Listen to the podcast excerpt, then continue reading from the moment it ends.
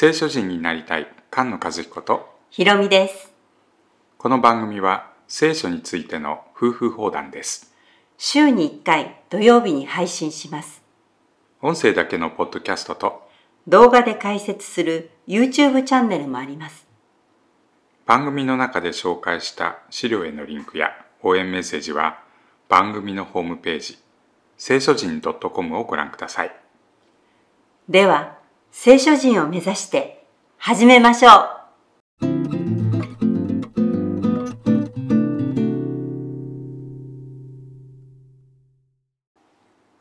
詩編49編です第2巻はダビデからソロモンへというテーマですけれども49から60まで特に父ダビデの道ということを教えていますそのダビデの道の教えの最初ですね49、50、51これは、主の言葉を聞くということを教えてくれますね。うん、主の言葉を聞け聞けって、えー、新明記とかでねよく言われますけれどもその主の言葉を聞くというところがダビデの道の教えの最初ですもろもろの民よ、これを聞け。すべて世に住む者よ、耳を傾けよ。低きも高きも、止めるも貧しきも、共に耳を傾けよ。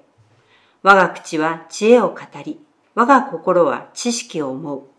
私は耳を例えに傾け、琴を鳴らして私の謎を解き明かそう。どこかの書物の出だしに似てますね信玄ですね。信玄はダビデの子、イスラエルの王ソロモンに当てた言葉ですよね。うんアブラハムのことを思い出しますね。正義と公正。これを教えるためだと。そしてその最初に、例えとその謎を悟るためと書いてありますね。うん、それが先ほどの49編の4節にあった「例えに耳を傾け謎を解き明かそう」というところです。私を虐げる者の不義が私を取り囲む悩みの日にどうして恐れなければならないのか。彼らは己が富を頼み、その宝の多いの誇る人々である。誠に人は誰も自分をあがなうことはできない。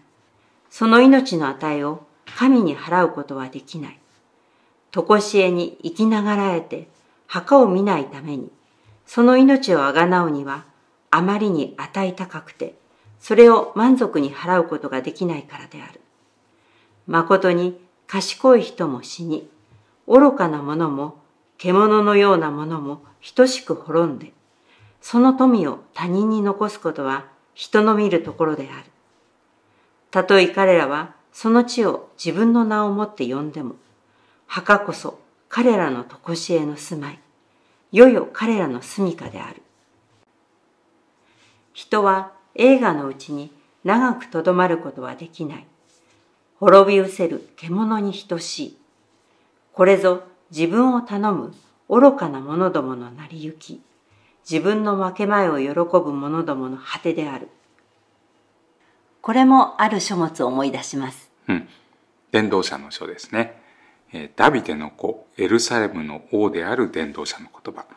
ソロモンが年取った時に書いたんじゃないかと言われてますよね。書いた人は自分のことを私より先にエルサレムにいたすべてのものよりも大いなるものとなったと言ってますね。うん。映画を極めたソロモンということです。伝道者の書は空の空すべては空というところから始まりますけども空っていうのは霧とか蒸気とかすぐに消え去るもの、うん、一息のうちにの息のようなものですね。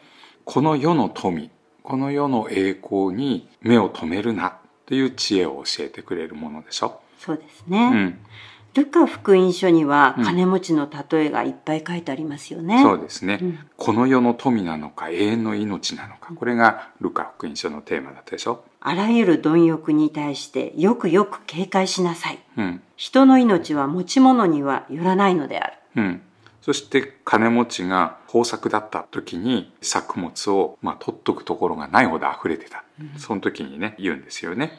愚かな者よ。あなたの魂は今夜のうちにも取り去られるであろうん、そしたらその取っといたものは意味がないでしう。ょう。何もなくなってしまう。伝道者の書を短く言ったような例えですね。ヤコブの手紙にも金持ちに対しての言葉がありますね。うん。よく聞きなさいっていうところから始まるね。あ、本当だ。うん、今日か明日この町に行って、えー、商売して一頭儲けようと言ってる時に、明日のことはわからない。しばしの間現れて、たちまち消えゆく霧に過ぎない。ほら、霧に過ぎないって、そのまま書いてありますね。はい。うん。で、この後、このことは、誇り高ぶってる、高慢なんだという悪。自分たちは富を持ってる。映画を極めてる。それは神はいらないという高慢がこの思いに現れているということですよね。彼らは黄泉に定められた羊のように死が彼らを牧するであろう。彼らはまっすぐに墓に下り、その形は消え失せ、黄泉が彼らの住まいとなるであろう。しかし神は私を受けられるゆえ、私の魂を黄泉の力からあがなわれる。人が富を得る時も、その家の栄が増し加わる時も恐れてはならない。彼が死ぬ時は何一つ携えゆくことができず、その栄も彼に従って下っていくことはないからである。たとえ彼が生きながらえる間、自分を幸福と思っても、また自ら幸いな時に人々から称賛されても、彼はついに己の先祖の仲間に連なる。